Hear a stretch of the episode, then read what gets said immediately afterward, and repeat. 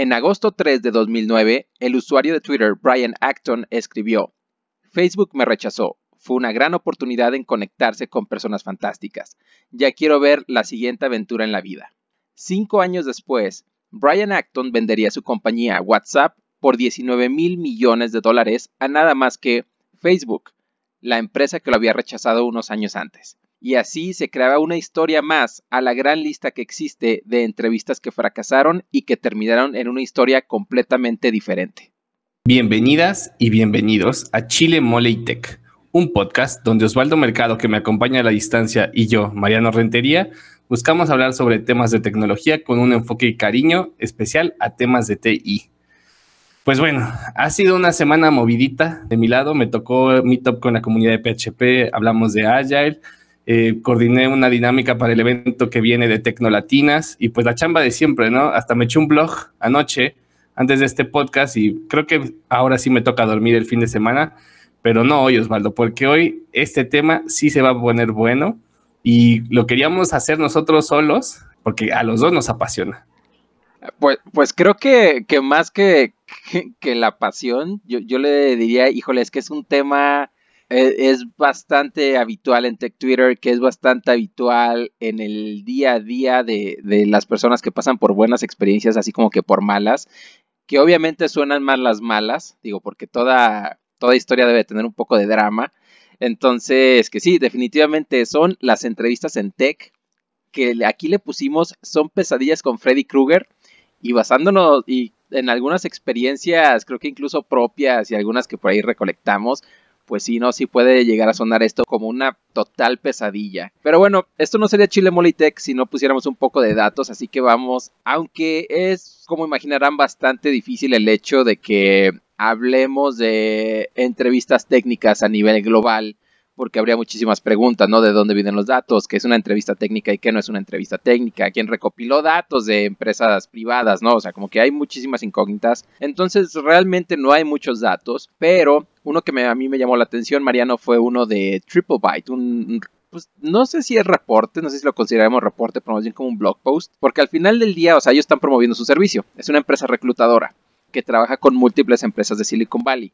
Entonces hace como que un blog post en 2015 que habla de que crearon nueve programadores hipotéticos de acuerdo a patrones de programadores reales que habían obtenido en más de mil entrevistas. Entonces esta reclutadora trabaja realmente con, digamos, el top de compañías en, en Y Combinator. Ellos mismos dicen eso. No sé a qué se refiere con, con que sean las top, o sea, cuál sea su ranking, pero ellos dicen que son las top 25 compañías de Y Combinator, nuevamente esto en 2015, y entonces lo que hacen con estos perfiles falsos, con estos nueve perfiles falsos que crearon, es decirle, ¿sabes qué? Tu compañía de Y Combinator, ¿cómo ves a este candidato? Y les presentaron los nueve candidatos a estas 25 compañías, así como que mira este, y mira este, y mira este, y mira este. Y entonces lo que ellos concluyen es de que pues realmente pues, es un despapalle, o sea, porque no hay realmente ningún perfil que haya sido el indicado para ninguna de las 25 compañías diferentes. Ellos dicen que ningún perfil fue, le gustó a más del 80% de las compañías y tampoco ningún perfil fue rechazado por más del 80% de las compañías. Entonces dice que hay un gran set de datos, pero que no llegan a nada. O sea, simplemente como que lo que está buscando cada compañía es totalmente diferente, a pesar de que todas estas compañías están en, en Y Combinator, ¿no? Y al final ya se supone que es de, digamos, de tecnología o innovación, no sé realmente cómo, cómo describir el, enfoque de Y Combinator, pero bueno, ese es como que un poco del reporte que, que yo encontré pero que nos da un poco de entrada a realmente decir que es, las entrevistas técnicas es un verdadero despapalle. Fíjate que sí. Fíjate que yo creo que los managers, ¿no? Los jefes, que, que, es una palabra que a veces nos es incómoda decir, estoy leyendo el libro de Radical Candor y dice, tenemos que decirles jefes a los jefes, ¿no? Estamos constantemente apostando por los candidatos incorrectos y estamos dejando pasar a los buenos, ¿no? Como decías de la historia de WhatsApp, hay muchas, ¿no? Está la del periódico de Kansas City que no contrata a un caricaturista llamado Walt Disney, o como cuando 30 equipos de la NFL deciden dejar pasar y no elegir a Tom Brady, que a la postre se vuelve uno de los mejores jugadores de la historia, pero bueno, ese no es el objetivo realmente de, este, este, episodio tanto, pero yo creo que sí, el, proceso de entrevista, si lo hemos dicho por encimita en muchos otros episodios, está roto y punto, ¿no? Pero yo, para que aquí no acabe el episodio y que yo sé que soy parte del problema, te voy a decir algunas otras cosas, Osvaldo, ¿no? O sea, la neta, la neta, creo que no nos estamos haciendo bien cuando siempre estamos buscando el cultural fit, porque a lo mejor estamos pensando nada más o estamos descartando a otros empleados y, en lugar de estar buscando a personas que den buenos resultados, y ahí creo que es en donde tenemos que ampliar un poquito la mente. También a mí me parece que hay un exceso de, problema en todos estos cursos, pláticas, podcasts como este tal vez, incluso espero que, que no lo seamos, pero que nada más te enseñan a cómo desenvolverte en la entrevista, cómo armar un currículo, cómo trabajar en la empresa, cómo conseguir el trabajo de la empresa X o de la empresa Y. Y creo que estamos pasando demasiado tiempo capacitando a los candidatos y no capacitando a los entrevistadores, ¿no? Y es por eso que creo que el problema pues, no se está resolviendo, ¿no? Porque seguimos promoviendo las malas costumbres, que me incluyo yo, que he llegado a tener. Yo, yo por ahí vi un, un estudio que decía que el 90% de los recién egresados que aplican a un empleo fingen en una entrevista. O sea, que cuando te preguntan, oye Mariano, ¿cuáles son tus debilidades? Ah, el perfeccionismo. O sea, ya estamos como preprogramados para ciertas respuestas. ¿no? Pues súper cliché. Pues sí, porque eso es lo que está esperando el reclutador escuchar de ti, ¿no? Entonces realmente seamos realistas, todos estamos fingiendo. Ya las preguntas están muy ensayadas, insisto, o sea, no, no, el proceso de entrevista hoy está roto. Luego también nos gusta hacer preguntas abiertas, ¿no? Así como de, oye, ¿cómo, este, qué harías si estuvieras en una isla desierta, etcétera, ¿no? ¿Por qué quieres trabajar aquí? Y ahí estás intentando buscar ese cultural fit para ver si lo que te dice el candidato y él está fingiendo, ¿no? Volvemos al punto desde que te va a decir seguramente, no, pues yo quiero formar parte de un gran equipo, como ustedes, etcétera. Es justo lo que tú estás esperando escuchar. Y yo creo que de ahí es de donde está esto ya medio roto. No sé tú qué opinas. Eh, sí, voy a, voy a, retomar algunos puntos que, que comentaste, lo, lo, del tema de cultural fit. Y a mí, híjole, es que eso, es que para empezar hay que dividir la entrevista en dos partes, ¿no? Lo que es la entrevista técnica y lo que es la entrevista, digamos, de soft skills, que realmente engloba muchísimas cosas. Que engloba el hecho de, desde que si un candidato o una candidata llega con una camisa que a ti no te gusta, ¿no? Por decir algo, eh, tú mencionaste los Pats, y a mí me cagan los Pats, ¿no? Tom Brady, bueno, que antes estaban los Pats, ahora están los Buccaneers, pero a mí me caga Tom Brady, bueno, no, no me caga Tom Brady, me, cagan los Pats.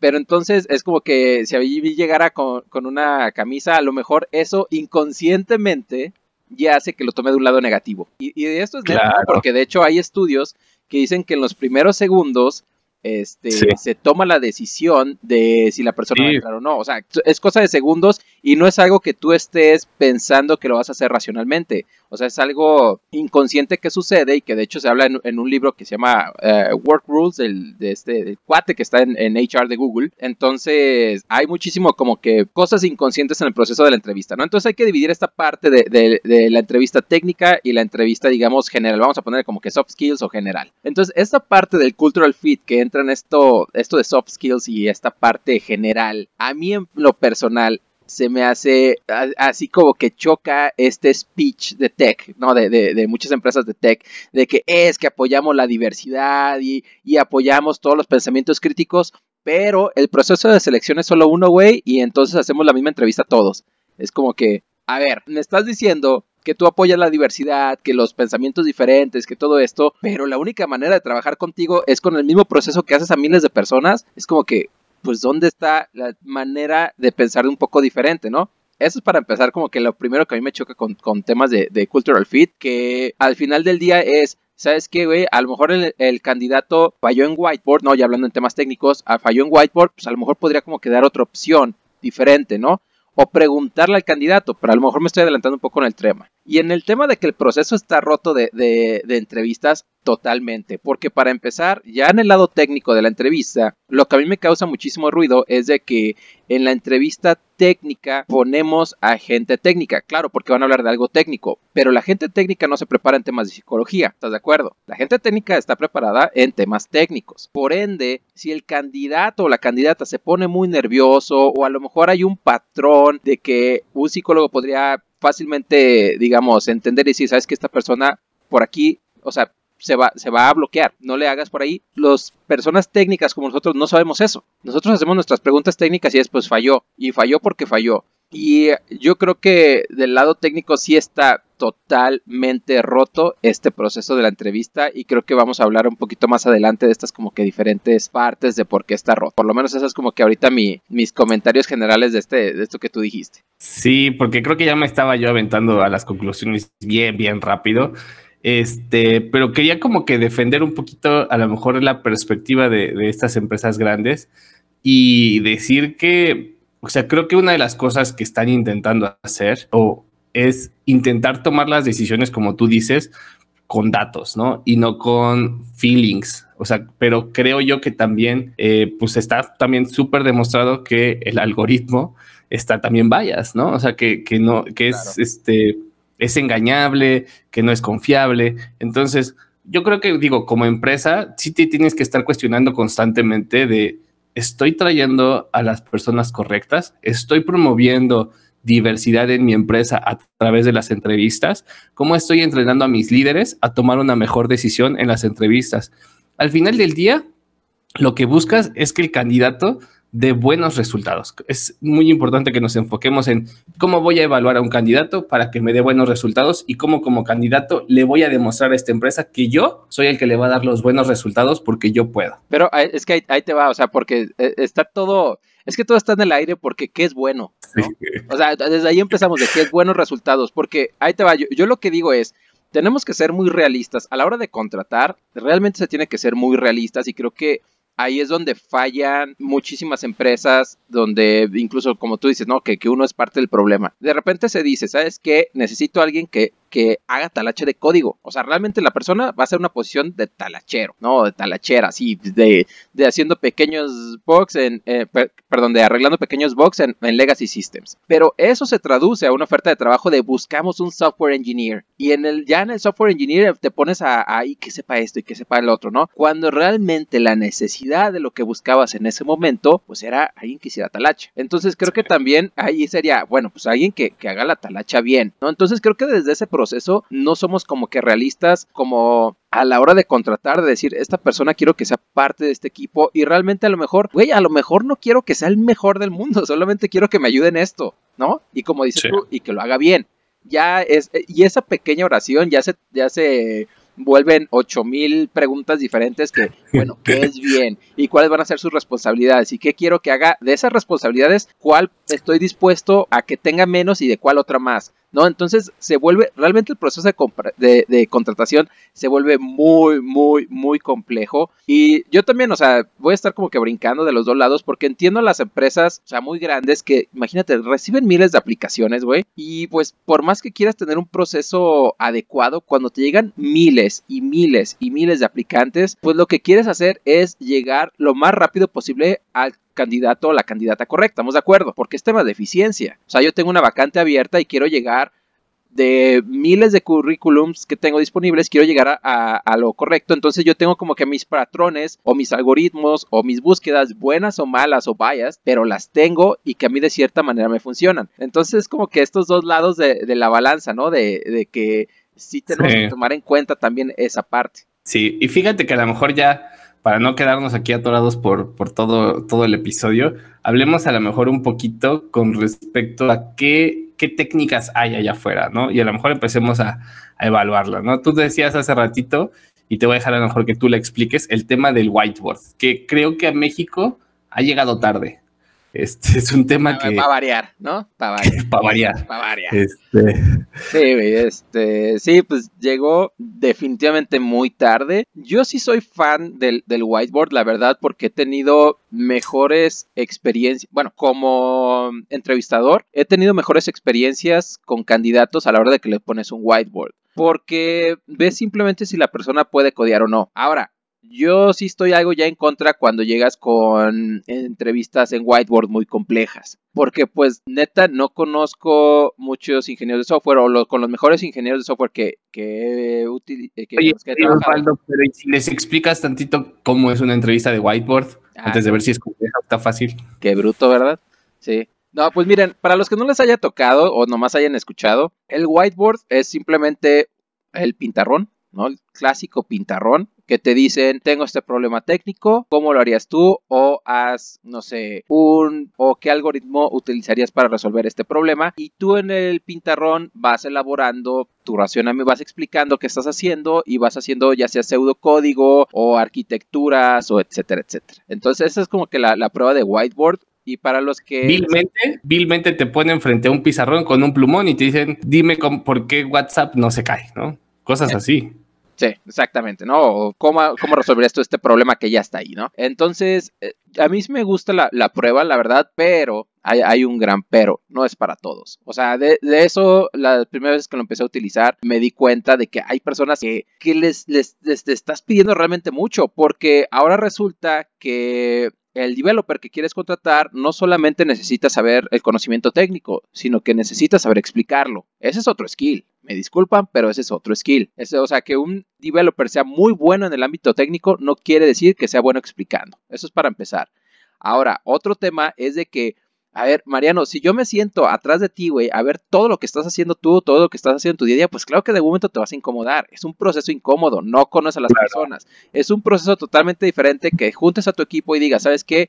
Hay que revisar esta arquitectura y pimponeamos ideas y te pones en un pintarrón y todo el mundo está con un pintarrón echando ideas, a que le digas, ah, resuelve este problema tú solo, güey, yo te voy a estar viendo y juzgando. Pues, y con este plumón. Claro, o sea, sí, o sea, entonces túnica arma. Y o sea, y eso de que dicen, es que te echamos tips. A ver, güey, yo soy de la idea de que hay que usar el whiteboard, sí, pero solamente si el candidato lo acepta. Si no lo acepta, deberíamos de buscar otra opinión, o otra opinión, perdón, otra opción para que realmente el candidato se sienta cómodo, porque no todo el mundo lo va a hacer. Ahora, esa es mi opinión. ¿Cómo ves tú, Mariano? Creo que tienes razón. O sea, creo, creo que yo... Mm, o sea, por lo que he estado leyendo, eh, muchas veces no es la mejor forma de medir el desempeño, ¿no? Es una forma de poner a alguien en una situación incómoda, eh, que es muy probablemente algo que va a vivir en el trabajo, pero que no te garantiza que, que, el candidato no sepa o que no va a hacer bien su trabajo, bien entre quotes, ¿no?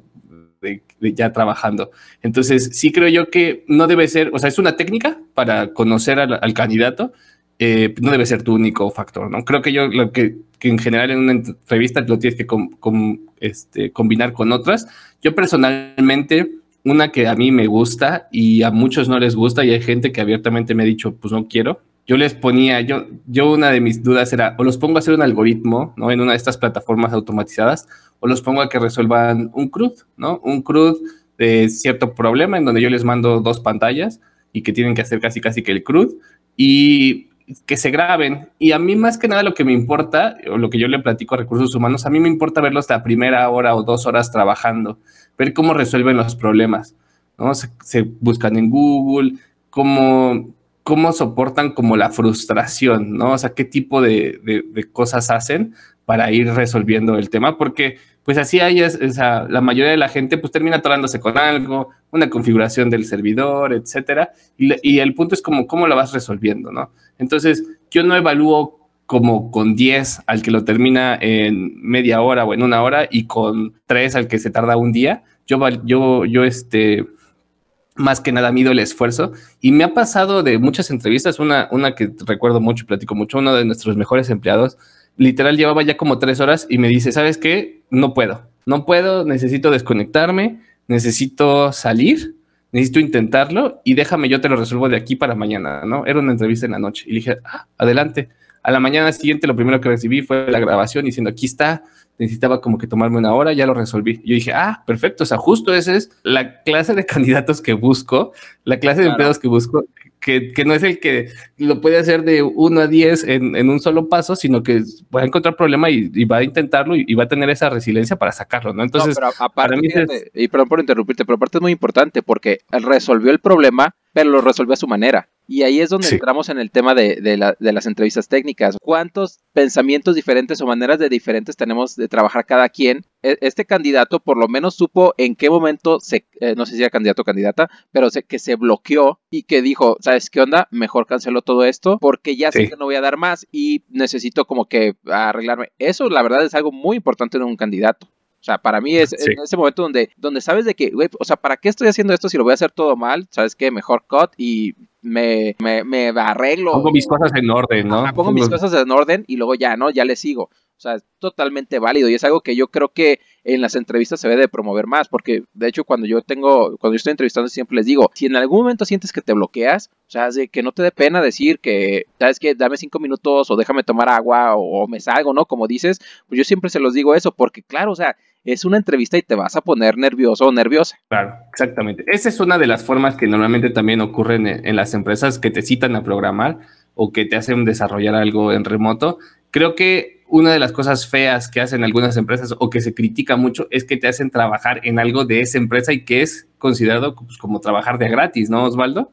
Sí, yo no soy partidario de, de eso. O sea, se, de hecho, a, eso de que te vas todo un día a la empresa y, y codeas ahí con ellos, ¿no? O sea, creo que está bien que puedas hacer eso en algún punto más avanzado de, una entrevista, pero así como que en un first approach no me la, no, o sea, como por ejemplo esas compañías que, que se son cinco o siete rondas de entrevista, que a lo mejor la sexta o séptima, cuando prácticamente ya tienes la oferta, no, que puedas hacer eso, sí se me hace como que, ok, bueno, te, te la paso, pero que así como que, ah, oye, hoy te voy a entrevistar, o sea, de, de, tu experiencia en general, y hoy vas a trabajar conmigo, si es como que, ay, güey, o sea, pues claro que no. A mí sí no me late ese, ese approach. Y hay otros approaches, ¿no? O sea, el otro de los temas es el tema de los algoritmos, que es este, muy, muy común. Nosotros, además de, este, usamos una prueba, por ejemplo, yo he trabajado con pruebas como estandarizadas, existen varios sistemas en donde puedes tú elegir de que, ay, voy a entrevistar a un candidato de Java, o un candidato de PHP, un candidato de backend,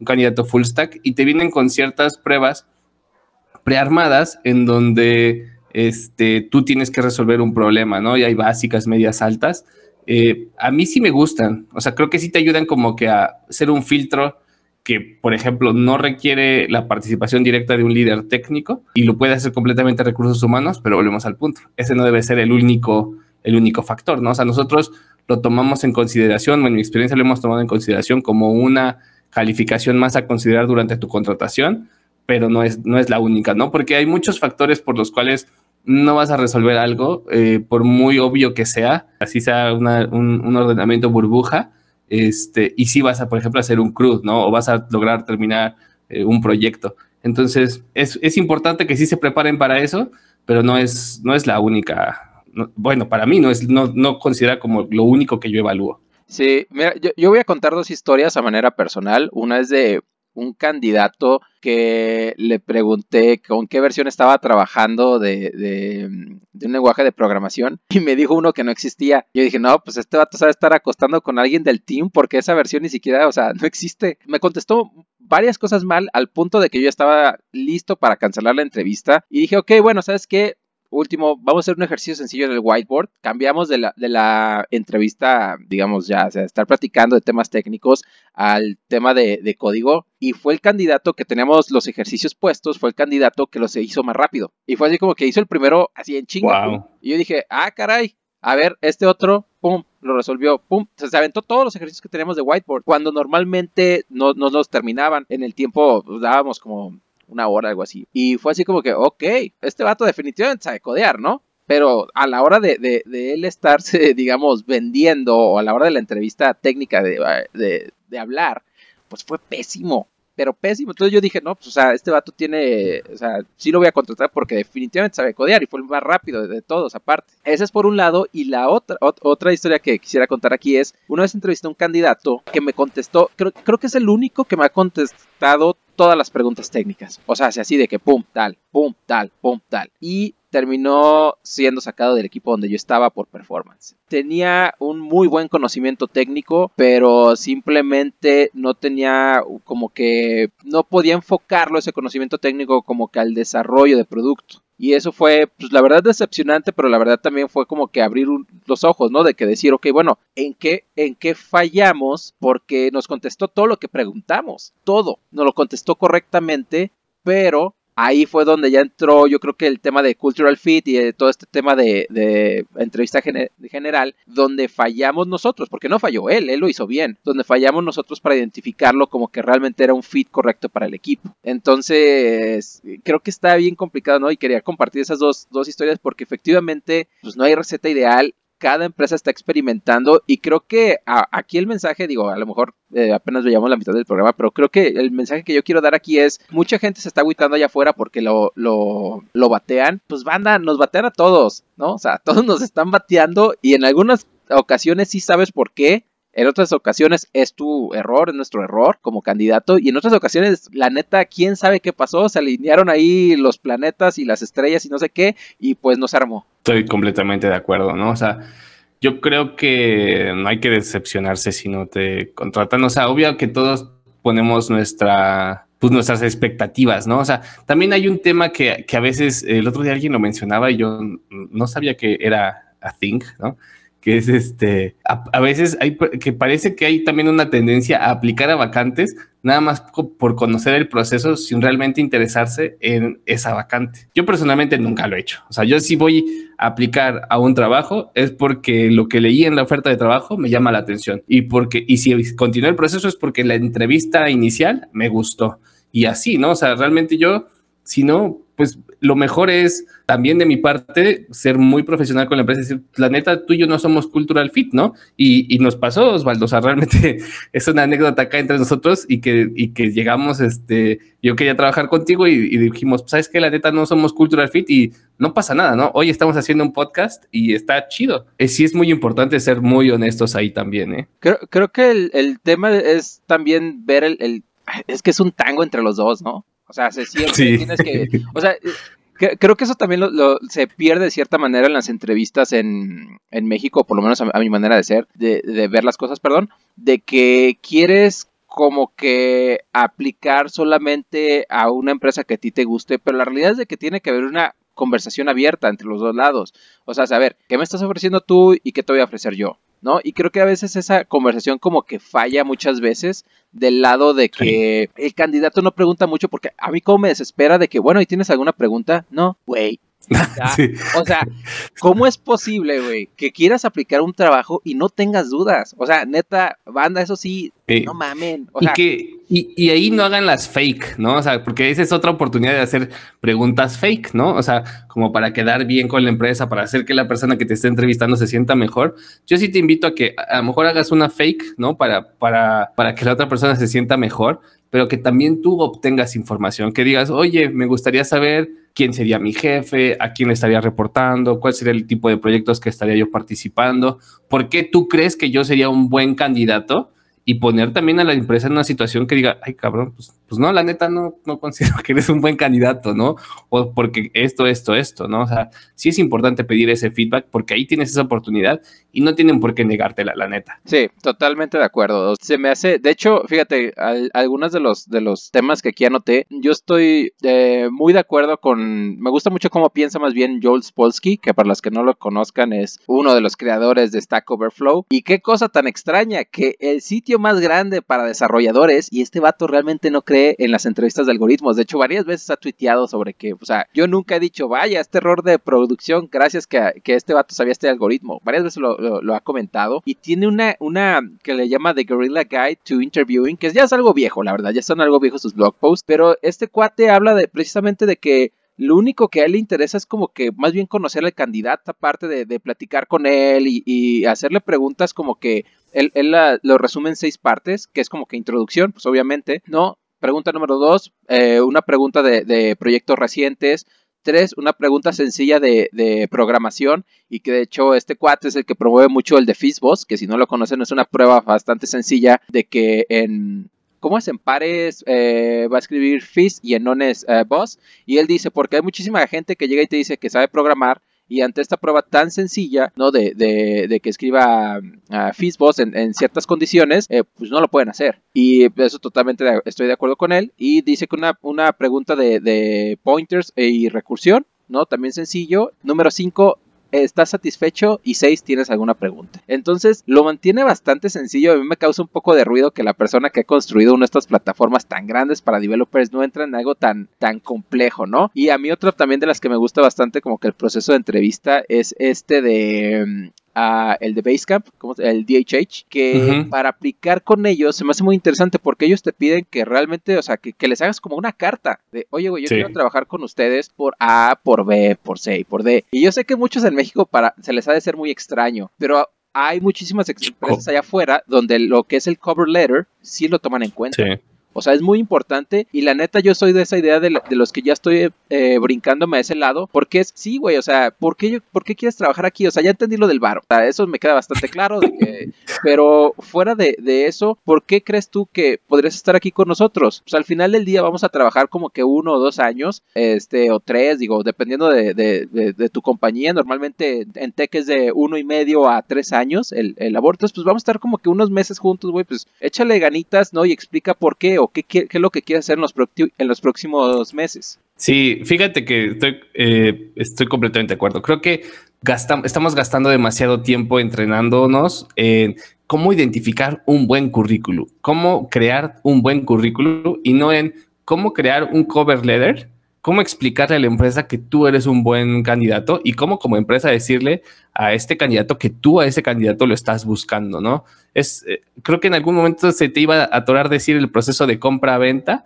y creo que al final del día así es, o sea, es, un proceso de compra y venta en donde los dos, las dos partes están intentando eh, venderse y comprarse de la mejor forma, ¿no? Al mejor precio incluso, con las mejores condiciones y es importante ahí poder cerrar lo más posible, ¿no? Yo leía otro, otro... Mariano, pero ahorita van a estar los del talento no se vende, nunca se vende nada, pinches comunistas, Nel. Estamos, o sea, es capitalismo puro, o sea, tú ofreces horas de, tu talento, horas de trabajo, ¿no? Y te van a pagar, o sea, eso es, eso es bastante sencillo, ¿no? No hay que ponernos tan, también porque muchos así de que no, es que eh, el talento lo están viendo como alguien sentado produciendo. Una transacción. o sea, pues sí, o sea, ¿qué quieres que se te diga? O sea, ese es al final del día, pero tú estás conforme con esa transacción. Esa es la diferencia. Sí, exactamente. Y en ese mismo sentido, otra de las cosas que yo veía que a lo mejor es un problema como entrevistador hacer estas preguntas es esa clásica de platícame un proyecto en no sé, el más difícil o en donde tú resolviste un problema.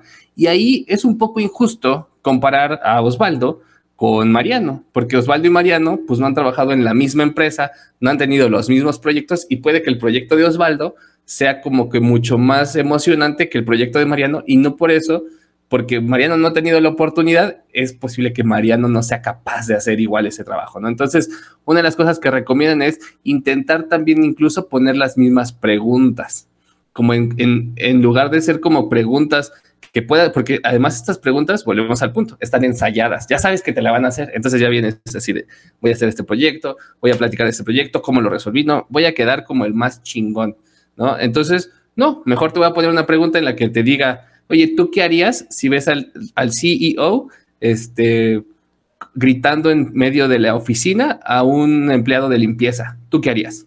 ¿No? Entonces, pones una situación, en una pregunta situacional a dos candidatos, Osvaldo y Mariano, que muy probablemente no han vivido esa situación, a ver qué es la respuesta y cómo reaccionarían ellos ante ella. Y claro que las puedes poner en cosas un poco de tech, ¿no? Y pueden usar un poco de su experiencia para responder. Pero sí es importante que si estás evaluando a dos candidatos, intentes poner el piso parejo para que no haya para que tomes la mejor decisión, la neta. Híjole, fíjate que ahí yo no sé si estoy tan de acuerdo, ¿eh? Entiendo el punto de que debe de haber como que un, un ground de la entrevista, ¿no? Como que un, un nivel cero donde haces preguntas, digamos, estándares a todos los candidatos. Pero yo sí soy de la idea de que cuando platicas con un candidato o una candidata, o sea, darle por su experiencia, porque al final del día, con tus preguntas que son las mismas, por decir algo, y, regresando a tu ejemplo, a lo mejor hay alguien que estuvo trabajando en un software embebido, ¿no? Así como que muy core, ciertas integraciones muy, muy específicas, y hay alguien que estuvo trabajando en Web APIs. Entonces, el, el, core de los dos va a ser totalmente diferente. Entonces, yo por eso digo como que, ok, hay que hacer como que ciertas preguntas base, ¿no? A todos los candidatos y candidatas, pero darle al candidato así como que, a ver, platícame de qué has hecho. Mis, mis entrevistas van, más por ese lado de, a ver, platícame qué es lo que tú has hecho, que te gustó, tus problemas más grandes y todo eso, como que para empezar a entender su experiencia, porque pues los CVs la mayoría de, la mayoría de las veces, o sea, están redactados incluso con faltas de ortografía, que pues, dicen, no manches, güey, ¿cómo es posible que estés aplicando un trabajo? Ni siquiera te tomaste así como que dos segundos para pasar esto por Google Docs o algo así para, para arreglar la ortografía, pero donde creo que a mí se me hace muy importante conocer la experiencia del candidato o la candidata, pero también como que qué le gusta y qué puede resaltar de eso. Porque al final del día, para mí, la respuesta de una, de una entrevista técnica es, me gustaría trabajar a mí con esta persona. Creo que ese es para mí el, el feeling total, ¿no? Y creo que esa pregunta se contesta solamente hasta que conoces un poco más a la persona. Estoy de acuerdo. Y, fíjate que ahí creo que esa es, esa es, la conclusión del episodio y la estamos dando de una vez, ¿no? O sea, al final en este proceso de, en este proceso de reclutamiento, en esta transacción de compra-venta, lo mejor es que tú te preguntes a ti mismo, después de todas estas técnicas que pude haber usado, ¿no? Pude haber usado whiteboard, pude haberlo puesto a programar, pude haberle hecho estas preguntas situacionales que no tienen nada que ver con su, con su experiencia y la cual se las hice a las mismas personas, el mismo whiteboard. Eh, evalué su experiencia profesional, evalué algunas situaciones incluso personales, el cultural fit, o sea, creo yo que entre más diversa hagas esta, esta entrevista, entre más factores pongas en, en, en, esta decisión, es más probable que tú te des cuenta de, ok, sacó 10 y este sacó 9, ¿no? Ya que yo saqué aquí mis reglas de 3, pero realmente quiero yo trabajar con el del 9. Que intentes a lo mejor, espero que el del 9 no sea otro hombre blanco y sea una mujer, si sabes que, que logró, o una persona de, este, o sea, que estés generando un grupo diverso, ¿no? Espero. Al final queda siendo en qué necesita la empresa en ese momento en específico, bajo sus criterios que quién sabe cuáles sean en ese momento, bajo si tuvo un buen día o un mal día el entrevistador, o sea, son como que un montonal de factores, por lo cual nuevamente, o sea, mi, mi, digamos, mi mensaje de esto es, neta, si fallan en una entrevista técnica, hay que seguirse preparando, pero no se agüiten. O sea, es parte del, deal, ¿no? El, estar en estas entrevistas técnicas. Y Mariano, creo que tenemos unos minutos un poquito más de hablar de, nuestras propias experiencias como candidatos. ¿Quieres echarte unas o quieres que me eche yo unas? Empiézale. Pues fíjate, yo nomás quería, quería comentar una de, de que tuve una empresa que se llama cool Blue, que me hicieron una prueba de estas técnicas de, de que es contratiempo, pero o sea, se, que llegas a una plataforma no me acuerdo qué plataforma era, pero fue de estas, eh, y tienes, ok, tienes 45 minutos para resolver este ejercicio, y ahí estás sudándole, ¿no? Y acá hay otros 45 minutos para resolver este otro. Y entre ejercicios creo que tenías como 15 minutos de descanso, y entre uno más difícil tenías creo que como una hora. Y entonces, eh, pues sí está un poco estresante, y la neta es de que me rechazaron, fue así como que no, güey, código no está de la calidad que queríamos, y ahí fue cuando yo dije, ah, ok, o sea, está chido porque para empezar me dieron el feedback, ¿no? De, queríamos esto. Y entonces ahí fue cuando yo, yo me empecé a meter a más temas y luego me, me mandaron un correo personalizado donde decía, nosotros esperábamos que utilizaras más patrones de diseño, que utilizaras más esto. Yo dije, ah, güey, o sea, neta, qué chido, porque esto fue cuando ya, ya empecé a entender como que qué me hacía falta para una de esas posiciones. Entonces creo que es una de las que resalto que, yo sé que muchas empresas a lo mejor no, han entrado a este nivel eh, o candidatos no, han, a lo mejor les ha tocado esta experiencia, pero la verdad a mí se me hizo muy, muy chida esta experiencia. ¿Y tú, Mariano? Fíjate que realmente no he hecho tantas entrevistas yo participando, pero una que me acuerdo mucho yo, bueno, me acuerdo de dos, una de Google y de Nearshore. Eh, esa de Google fue para Google México y sí se me hizo chido. Ahí fue la primera vez que yo me enfrenté a un tema de whiteboard, ¿no? Eso ya fue hace, hace ratito. Y, y, me gustó, pero a la vez sí, o sea, creo que también el tema del whiteboard es cómo te pones, cómo te sientes cómodo con otra persona, ¿no? Cómo te, cómo te da los tips que decías hace ratito. Entonces, este, sí me, sí como que yo entré como que muy en frío, no, no, no la veía venir y ya como que tantito me pusieron en confianza y sí pude eh, mejorar. Fui avanzando en los procesos. Las preguntas que me hacían me parecían interesantes. Eran incluso algunas preguntas situacionales que decía, ay, güey, pues no me había preguntado yo qué haría en esta situación, ¿no? O sea, a, mí me dejó un sabor de conocerme incluso yo un poco más, más allá de poder pasar. Y en el caso de Nearshore fue lo mismo. O sea, me hicieron unas preguntas en un examen psicométrico que eran raras, ¿no? O sea, yo a, la fecha no sé ni qué buscaban, me decían como, ¿te gusta programar escuchando música? ¿Te gusta hacer esto con música o de pie o sentado? Y yo decía, ay, güey. Entonces, este, para mí fueron como procesos de descubrimiento, ¿no? En ninguna de las dos, eh, bueno, en New York sí me quedé, pero al final ya no, ah, ah, ya económicamente no me gustó. De cómo cuelgas el papel de baño, ¿no? Al revés o hacia Sí, exacto. al parecer hay una discusión acerca de eso. Sí, sí, pero hay una patente al respecto, Osvaldo. Luego te la paso este, para que dejen de discutir. Eh, esas fueron como entrevistas que a mí sí me dejaron como, como un sabor de boca diferente, ¿no? Y no fue la típica entrevista de, de entonces cómo ves tu experiencia, etcétera. O sea, creo yo que parecía que estaban intentando algo diferente y por eso a mí sí me gustaron. Sí, fíjate que en ese lado, es, ese tema de psicométrica, bueno, no sé si son pruebas psicométricas o psicológicas, no sé cómo decirles, pero a mí hubo una que me hicieron que neta hasta me asustó. Eh, neta, o sea, fue como que, oye, eh, necesitamos que, llenes este antes de cual, o sea, antes de cualquier tema de, de o sea, como que después del, primer screening me mandaron esta prueba psicológica, yo creo que para ver si no iba a matar a todos ahí un día que, que me dijeran que el baño estaba cerrado o algo así. Entonces me la mandaron y ya total pasé, hice esa prueba y luego pasé una técnica y luego pues yo ya, ya me iba a ir de, ahí, entonces pues ya le dije, ¿saben qué onda? Ya aquí ya nos armó. Y me dijeron, ah, ok, ¿te gustaría saber los, resultados de tu entrevista por si en algún momento quieres volver a, aplicar? Y dije, ah, Simón, a ver, a ver, que, a ver, que yo nomás acá por chismoso, ¿no? Que también se me hizo mucho ese proceso, ¿no? De que te dijeran como que eh, te gustaría saber todo tu, tu feedback. Y dije, ah, Simón. Y ya me lo dieron y haz de cuenta que me empezaron a describir así de que no, pues no sé, eh, tú duermes del lado derecho de la cama y, tienes preferencia por esto. Y neta, o sea, me estaban describiendo un, un montón de situaciones. Neta, muy, muy cañón. Que, o sea, hasta el momento se me olvidó la prueba, el nombre de la prueba que me hicieron. Pero neta estaba bien cañón ese, e, esa prueba. O sea, realmente sí, sí encontraron varias cosas que yo dije, wow si, si neta le hubiera preguntado a uno de, mis mejores compas que, me describieran y ni, lo hubiera puesto. Sí, que fíjate que algo curioso de esas pruebas, como para que no se desanimen, es que también nosotros cambiamos constantemente, ¿no? Esas pruebas, o sea, a lo largo de nuestra vida, quiero decir, ¿no? O sea, esas pruebas hoy muestran el Osvaldo de hoy, ¿no? Y sí es muy probable que tengan cierto nivel de razón, pero si Osvaldo se le hace el año que entra o en dos años, es muy probable que, él ya sea, a lo mejor antes le salió introvertido, y ahora es extrovertido, o ahora es introvertido. Son, van, van cambiando los resultados. No está mal que te, que te conozcas y que, y que te descubras, Ahora le va a los pads. Ah, no es cierto. Ahora le va a los. Ahora le va, ¿Cómo se llama este otro equipo donde se fue?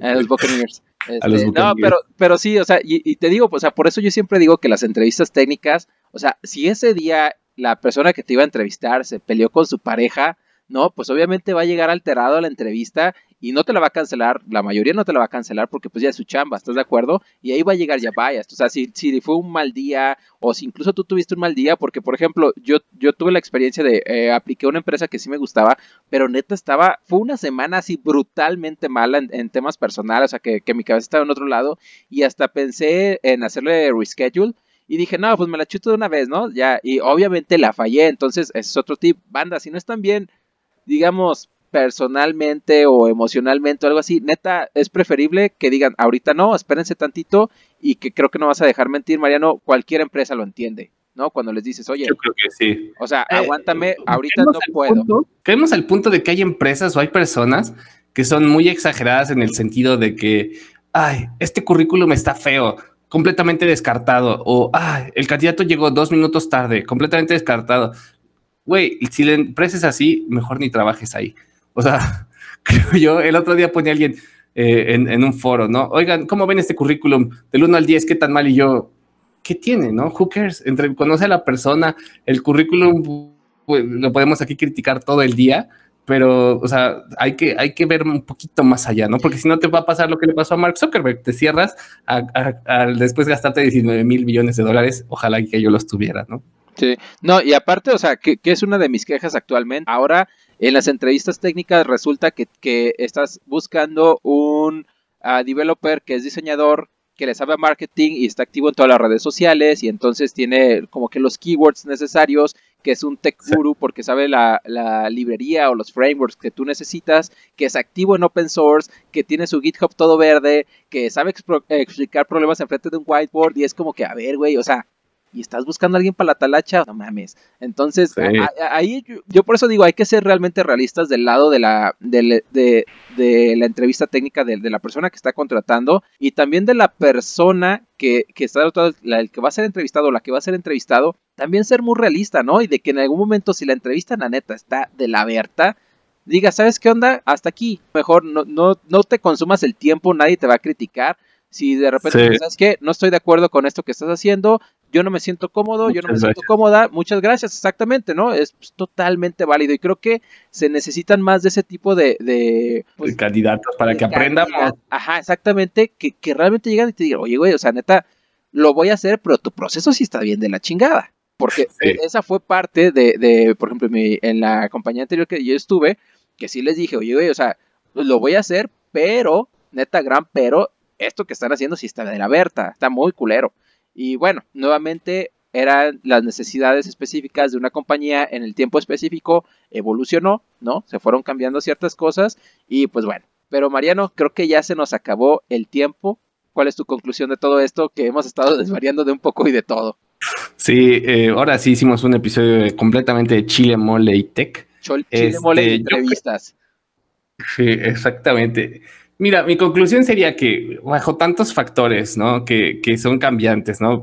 Empresas que ponen vacantes con cosas que realmente no son las que buscan, candidatos que tienen currículums que no demuestran realmente lo que buscan que intentes mirar más allá, ¿no? O sea, como candidato yo te diría, aplica una empresa si ves que te llama la atención y deja que la empresa decida si tú eres un buen fit o no fit en el primer, este, en el primer filtro, ¿no? Porque a lo mejor pues ni describió bien la, vacante por flojera, ¿no? Que era algo que, que platicábamos en otro episodio. Y como empresa, que te estés preguntando, o sea, mi forma de reclutar es la que me da los resultados que yo deseo. O sea, si tengo tanta rotación, la neta es que estoy haciendo las cosas bien o si no consigo el candidato es porque estoy haciendo las cosas bien. No seré yo el que está mal. Y implementas alguna de las tantas cosas que, mencionamos en este episodio que, este, como yo digo últimamente, es, es importante un poquito apretar todos los botones y ver cuál es el que funciona, ¿no? O sea, no, no hay una receta exacta para poder encontrar el mejor candidato, sino pues hoy, hoy no sería, no habría empresas que van ganándole a otras empresas, ¿no? No sería que Google esté perdiendo cierto mercado con Facebook o Facebook esté perdiendo cierto mercado con Amazon, etcétera, ¿no? Si, si hubiera una receta exacta, que te prepares y yo digo que es casi como, como cuando llamas al plomero que trae, llegas con su maleta con todas las herramientas, ¿no? Entonces, que te lleves en tu maleta todas las herramientas porque no, no vas a saber cuál es la que te van a aplicar. Te pueden hacer un whiteboard, te pueden hacer un algoritmo, te pueden hacer esto. Entonces, es importante como profesionista siempre estar preparado. Eso déjalo demás, pero tampoco te estreses si no te quedas o no en, la, empresa que tú querías, ¿no? No pasa nada, ah, va a haber más opciones, siempre. Sí, sí. Y sobre todo en tech, ¿no? Hay muchísimas opciones. Sí. Y yo estoy totalmente de acuerdo, pero yo añadiría un, un punto antes de, de lo de que se preparen. Es pregunten. Gente, pregunten vas a hacer una entrevista técnica, ¿cómo va a ser? ¿Qué tengo que hacer yo? O sea, realmente eso para mí es, es, crucial, ¿no? Así porque, digo, yo en las entrevistas, cuando voy a hacer whiteboard, se les dice a los candidatos o a las candidatas, vas a hacer una, una de whiteboard, ¿no? Ahora, no quiere decir que yo y Mariano seamos los expertos, a lo mejor nos están escuchando personas que entrevistamos y, ah, mira estos... Y, estos güeyes, entrevistó a este Mariano y no, me preguntó, no sé, es correcto. Sí, soy yo. Porque, porque nuevamente nadie tiene la receta perfecta, gente. Entonces, estas son nuevamente ideas, pero neta, yo lo veo del tipo de candidato y así como entrevistador técnico, eh, neta, pregunten qué va a pasar durante esa entrevista técnica, eh, de qué más o menos sería, o de, qué va parte de la experiencia, o va a ser un whiteboard, o va a ser un live coding session, o sea, qué va a ser. Creo que eso quita muchísima ansiedad del tema cuando te dicen, ah, pues sabes qué, te vamos a ejecutar en whiteboard. Ah, pues bueno, por lo menos ya sabes en qué vas a morir, güey. No, o sea, ya es bueno, no, y no, no vas así rojo. Ajá, y no vas así con la venda en la cara, por lo menos ya sabes dónde te ejecutan, entonces pues vas, ¿no? Y te preparas un poco, lees un poco de tips, ya, o sea, ya hay libros sobre cómo hacer entrevistas técnicas, entonces, otro lado, si no estás abierto tú a hacer un whiteboard, especifica tus razones, y creo que cualquier empresa debería de poder razonar si realmente le interesan los candidatos, podría poder razonar y decir, ah, ¿sabes qué? Este candidato prefiere que se le mande un ejercicio en casa. Por ejemplo, yo, yo prefiero mil veces a que me manden un ejercicio en, casa o que me hagan un whiteboard de arquitectura a que me hagan un whiteboard de algoritmos, güey.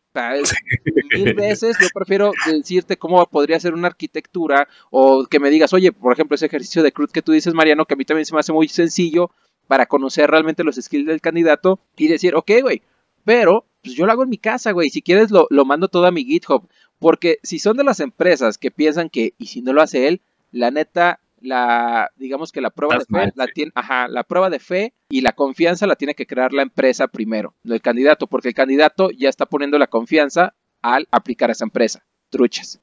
Entonces ya a la empresa le corresponde el igualar. Entonces si desde el principio ya está así como que, híjole, y si se lo hace el primo, ¿no? O la prima o eh, acá que está trabajando. Le voy a mandar ahora estas herramientas que le toman fotos a ver si sí es el que está saliendo ahí. Ajá, sí. y hay unas que sí lo hacen, ¿eh? De hecho, la que, la que yo conozco, una que conozco que usamos, este, te toma fotos como cada cinco minutos, ¿no? Y a mí personalmente me parece un poco incómodo y creo que sí es importante ajustar ahí el proceso. ¿eh? Sí, sí, no sean BBVA, que ya ven que ahora pide datos faciales para...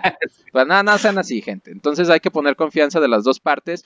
Eso no quiere decir que siempre van a llegar los candidatos o candidatas buenos. Siempre, digamos, está el... ¿Cómo se dice? Este dicho del frijol, el frijol negrito en el arroz blanco, ¿cómo va?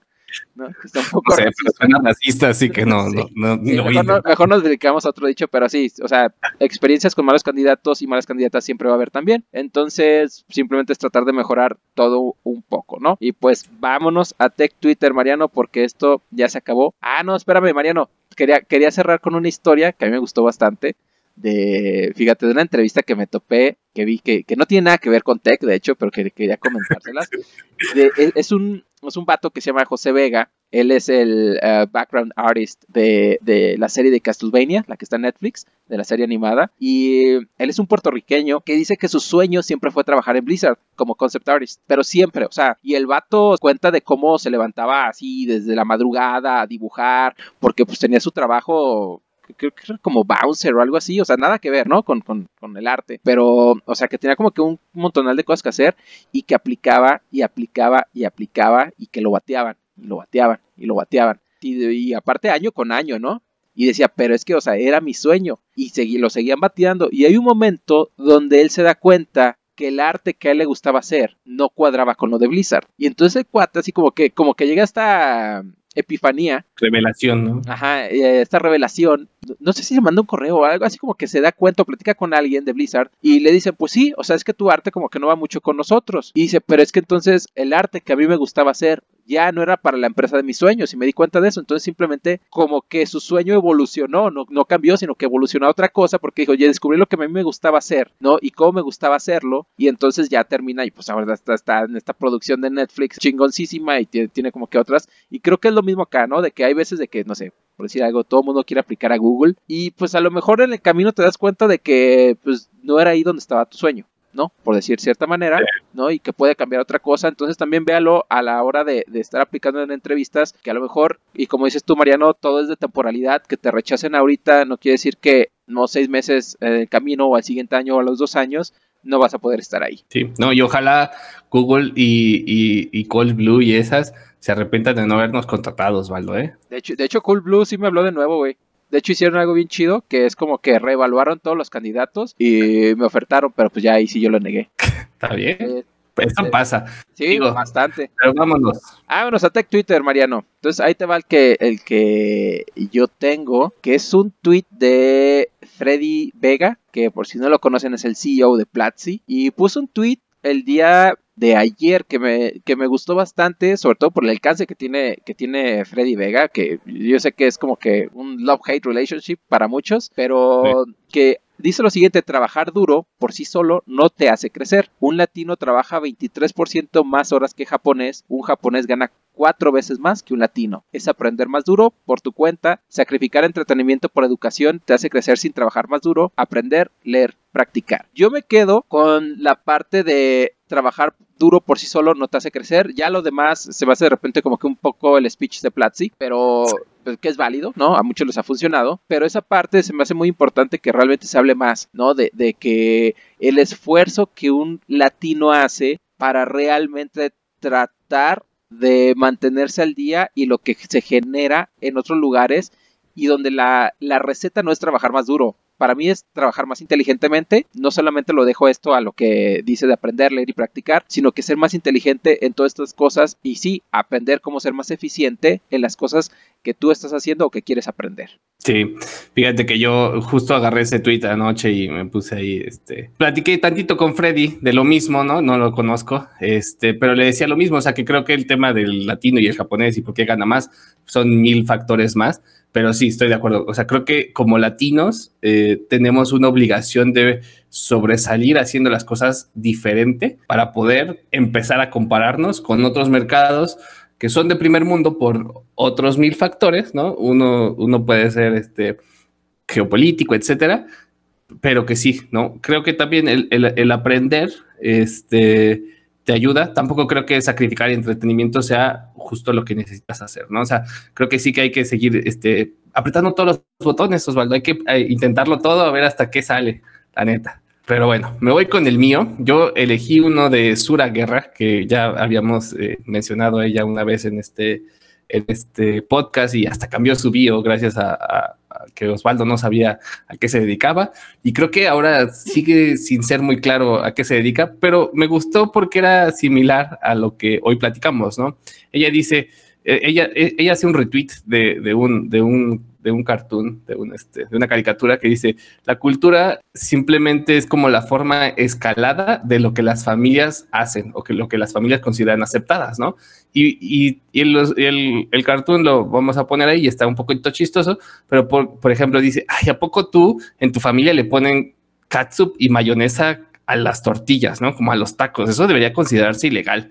Y esa es una de esas cosas que, que hacemos como de pensamiento no aceptado que creemos que es el cultural, que esa es la cultura o que eso es lo que hace que seamos un cultural fit y que a veces tenemos que pensar que hay cosas como que van más allá. Entonces me gustó mucho, lo sentí como muy ad hoc con el, con el tema de hoy y por eso lo elegí. Sí, que de, hecho creo que vamos a terminar con, con Sura Guerra así con ese meme de no sé dónde estés ni qué hagas, pero te vamos a encontrar. Exactamente. Sí, no, está muy chido, me gustó bastante el, eh, el, que comparte. La imagen la estabas compartiendo en, la cuenta de Twitter. Y pues, vámonos, Mariano, pero antes de cerrar, creo que quedó muchísima información fuera que queríamos contar, así que creo que igual estaría luego digamos, haría justicia el seguir, digamos, hablando de este tema de, las entrevistas en tech y sobre todo que nos manden ahí un poco de feedback de cuáles han sido sus buenas y malas experiencias, sobre todo porque viene un episodio especial para Halloween, porque ya estamos a casi un mes, donde estamos buscando sus malas experiencias o experiencias de terror en TI. Y hay algo muy chido porque en Anchor nos pueden mandar el audio o nos pueden mandar un correo a chilemolitech at gmail Ahí nos pueden mandar su historia y la estaremos aquí contando en el episodio especial de Halloween. Exacto. Sí, no, mándenos sus historias por Anchor en audio o por correo en audio, incluso a chilemoleitec.gmail. Creo que es la primera vez que confesamos que teníamos un correo electrónico. Este, así que, pues, mándenos correos electrónicos, síganos en redes sociales, en Twitter, en Instagram, en Facebook como Chile Inscríbanse a nuestro newsletter en donde les damos este, stickers por ser fans de nosotros en las distintas redes sociales, por seguirnos en las plataformas de podcast. A mí me pueden encontrar en Twitter con diagonal Mariano Rentería y en LinkedIn con diagonal también Mariano Rentería. ¿A ti, Osvaldo? ya estoy en Twitter como O Mercado Cos, S-O-S, es el mismo handle para Medium y en LinkedIn estoy como Osvaldo con V, Mercado Cos, C-O-S. Bueno, pues no olviden que si les gusta el podcast, recomiéndenlo a sus amigos y si no, recomiéndenlo a sus trolls más cercanos y otra noticia que ya se me estaba escapando es que vamos a estar patrocinando también el evento de Tecnolatinas, que es este fin de semana. Vamos a estar este, apoyando con nuestros famosos stickers. Entonces, pues los invito a, especialmente a la audiencia femenina a que participe en este evento de Tecnolatinas. Me parece que está padrísimo lo que están intentando hacer y eso es todo.